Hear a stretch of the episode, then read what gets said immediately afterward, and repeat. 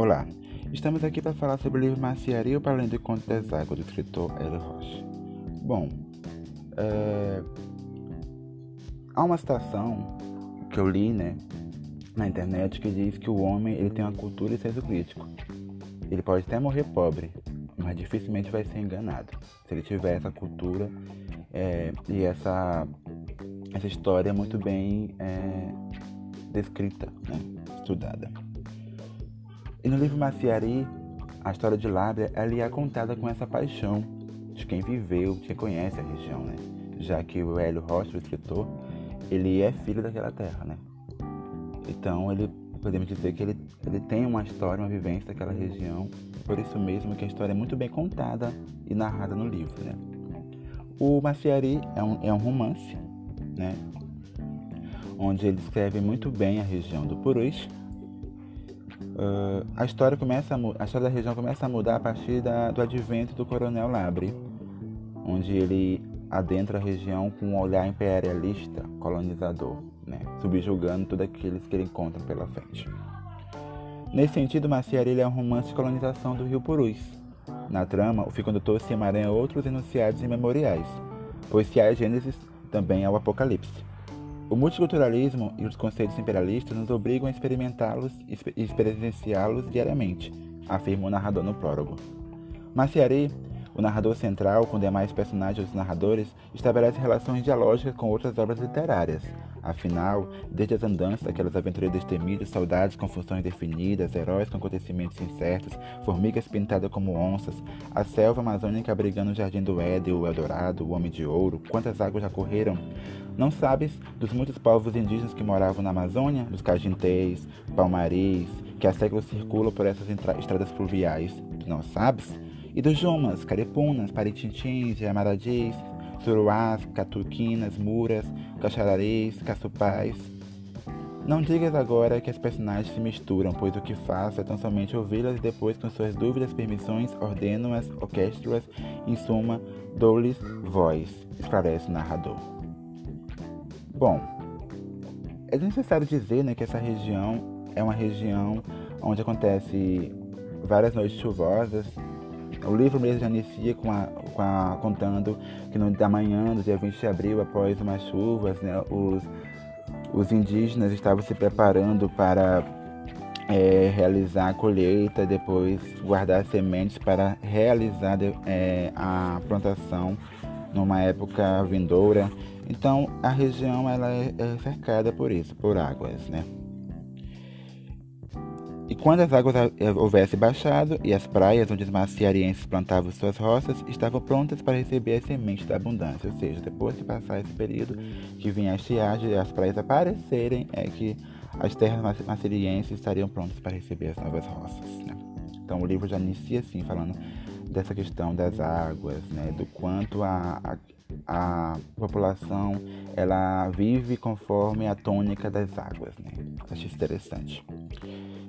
Nessa, nesse capítulo inicial chama-se Entre os Apurinães e os Podvém, ou seja, entre a região dos Apurinães e os Podvém. É, é interessante notar que nesse livro o professor Hélio Rocha jogou a semente, né, na esperança de que, pelo ver da cultura do esclarecimento, esse povo sofrido busque o seu rumo da liberdade. Né? Então, todas as unidades do livro elas trazem a região de Lábria é, contada em seus mínimos detalhes, na sua etnicidade, na sua cultura, na sua descrição emaranhada da região. Então isso eu, eu acho muito interessante, um livro que vale a pena ser lido é, com calma, com tranquilidade. Né? O livro ele também descreve um ritual que eu achei interessante, que é o ritual da moça nova no capítulo, no capítulo 2, numa das curvas do Purus, onde ele descreve essa festa da moça nova. Durante esse período, alimentavam exclusivamente frutas silvestres e peixe moqueado. Eram consideradas impuras até que fossem recebidas por toda a tribo em uma grande festa. Os apurinães mantinham contatos com o Jaravá, Jamamadi, Catuquina e os Purupuru. A festa da moça nova é uma tradição tribal. A parte de Urucum e Genipapo estava sendo preparada para a pintura dos corpos suados dos jovens indígenas. Aquela transição da fase da meninice, da adolescência, para a fase já da juventude, da, da, do adulto, onde os corpos estariam preparados para novas experimentações, né? Então tinha essa festa transição. Aí há uma narrativa também que eu acho interessante, que é a aproximação do Coronel Labre na região, né? Que ele falava, e o Madeira aproximava-se lentamente pelas águas do Purus. Catita, em pé, na beira do barranco, esticava a vista para ver se decifrava qual era o vapor que se aproximava. Por que estava voltando? Será que era amigo dos indígenas? Será que o seu Manuel Urbano da Encarnação, que vem pegar produto natural? Interrogava-se. Pouco a pouco o vapor cortava as águas. Nas ribanceiras, garças voavam das moitas de marionas e pousavam nas praias. Aqui e ali, outro estirão de rio se abria. Era o último trecho sem praia até aportar na terra firme de Maciari, um pouco acima do barranco da Catita.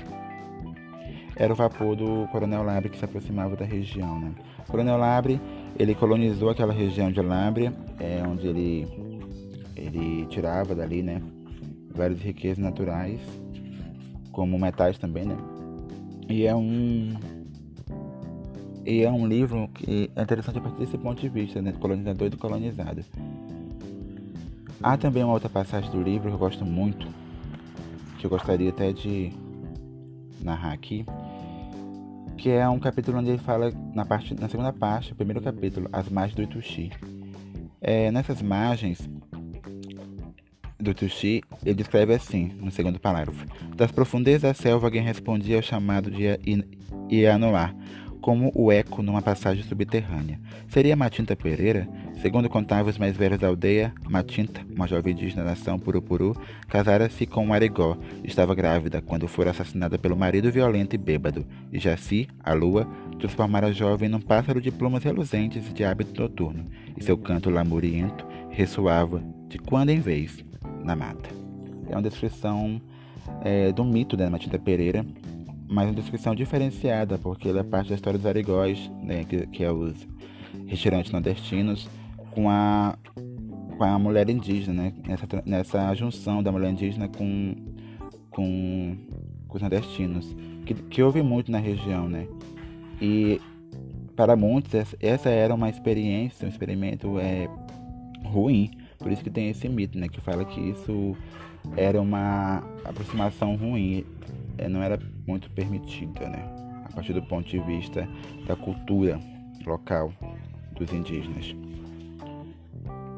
Há também um capítulo que fala da farinhada, né? Que onde era produzida a farinha. É, é interessante onde ele fala da, da, do vilarejo, né? da, da região de Lábrea, mas também de Belém e Manaus, onde os navios partiam carregados de castanha, levavam borracha também, e essa farinha, né, que era produzida nessa região da Amazônia.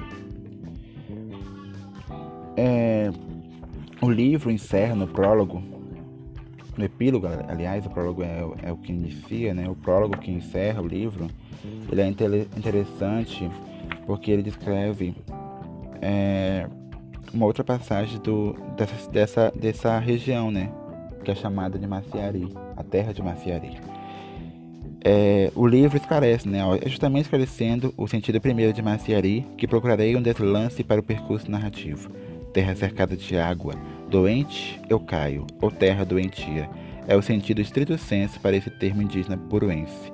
Se Coronel Labre não lhe deu crédito, então fundou seu império no local que somente no verão os indígenas procuravam para uma estadia temporária, na época da enchente procurava outras matas de terras firmes. Possivelmente, embalado pela fortuna, ele, o coronel, fechou os ouvidos às histórias e sabedoria dos indígenas, como em qualquer outro empreendimento colonialista. Não houve um encontro com a alteridade. Assim é que nasceu Maciari, do desencontro de povos. E ao que parece, ainda segue adiante com a mesma estrutura que a fez prosperar. Quem tem, tem. Quem não tem, jamais terá. Ou seja, ou se nasce em família abastada, ou morre-se diariamente lutando pela sobrevivência. E aí resplandece a sabedoria de Agostinho a se perguntar, a modo de Sêneca, deve se chamar esta vida uma vida mortal ou antes uma morte viral? Vita mortalem ou martalem vitalem. Mas para indivíduos sem entendimento, não há diferença entre o pombo e o urubu. Como urubus na carniça, muitos tornam-se corruptos para poder desfrutar das posses públicas, adquiridas através de maracotaias. A viuvinha, como muitos puruenses denominam a prefeitura de Maciari, vive permanentemente em estado de luto. Então ele ele fala o porquê, né, de escrever e falar sobre Maciari.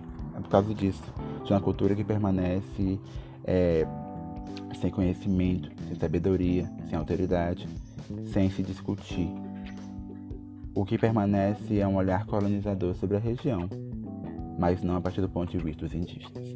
Então, por isso que existe Maciari, para contar essa história. Eu espero que vocês tenham gostado e que leiam o livro, que é um livro que vale muito a pena. Muito obrigado por assistir esse podcast até o final e até a próxima.